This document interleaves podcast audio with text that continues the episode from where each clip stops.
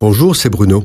Merci d'écouter ce podcast. N'oubliez pas de vous abonner et d'activer les notifications afin d'être averti chaque semaine des prochaines sorties. Le prophète Ézéchiel au chapitre 38 et 39 prophétise contre Gog, prince du pays de Magog. Il dit Voici, j'en veux à toi, Gog, prince de Roche, de Méchec et de Tubal. Je te ferai monter des extrémités du septentrion, et je t'amènerai sur les montagnes d'Israël.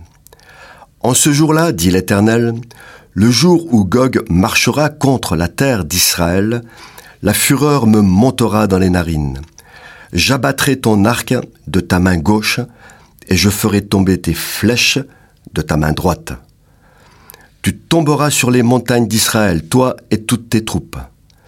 J'exercerai mes jugements contre lui par la peste et par le sang. Je ferai pleuvoir le feu et le soufre sur lui et sur ses troupes et sur les peuples nombreux qui seront avec lui. Lorsque Dieu parle de Gog et Magog, de qui peut-il bien s'agir Et quel rapport avec nous aujourd'hui? Tout d'abord, ce que le prophète Ézéchiel décrit concerne les temps de la fin.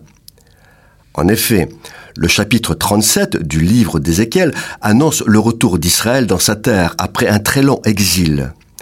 Aujourd'hui, c'est chose faite, puisque depuis 1948, les Juifs habitent dans leur pays où ils avaient été chassés il y a près de 2000 ans. Le prophète Ézéchiel est directement lié aux événements de notre époque. Ensuite, Magog est décrit comme un royaume du Nord, et plus précisément de l'extrémité du Nord. Or, si l'on regarde une carte, au nord d'Israël, il y a le Liban, la Syrie, et au nord du nord, la Russie. Il est dit aussi que Gog, avec d'autres nations, vont envahir Israël par le nord. Mais comment est-ce possible, puisque au nord d'Israël, il y a la Syrie et le Liban? Or, aujourd'hui, le Liban est inféodé à l'Iran.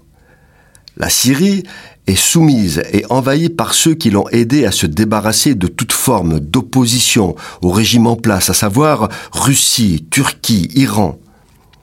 Il y a un an, les dirigeants de ces trois pays se sont rencontrés et entendus sur la manière de se partager le Moyen-Orient. Et ils l'ont fait d'autant plus facilement que les États-Unis se désengagent de ces pays. La conséquence de tout cela, c'est que la Russie et l'Iran sont à la frontière nord d'Israël. L'ennemi le plus acharné d'Israël, c'est l'Iran, qui ne rêve que d'une chose, éliminer tous les juifs. Déjà en 2006, le président iranien Ahmadinejad proclamait la destruction d'Israël et lançait son pays dans la recherche de l'arme atomique. La Russie, qui ne cherche plus l'entente avec les pays occidentaux, a lancé un vaste programme de modernisation de son armée.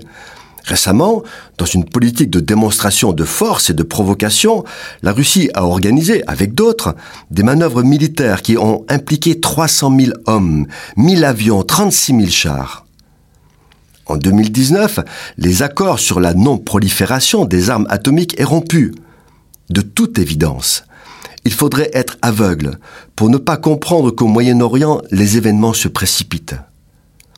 Quoi qu'il en soit, en attendant le jour du retour de notre Seigneur, nous ne nous relâchons pas et nous persévérons dans la proclamation de l'Évangile de Jésus-Christ. Cette chronique a été produite par Bruno Oldani et Jacques Cudeville.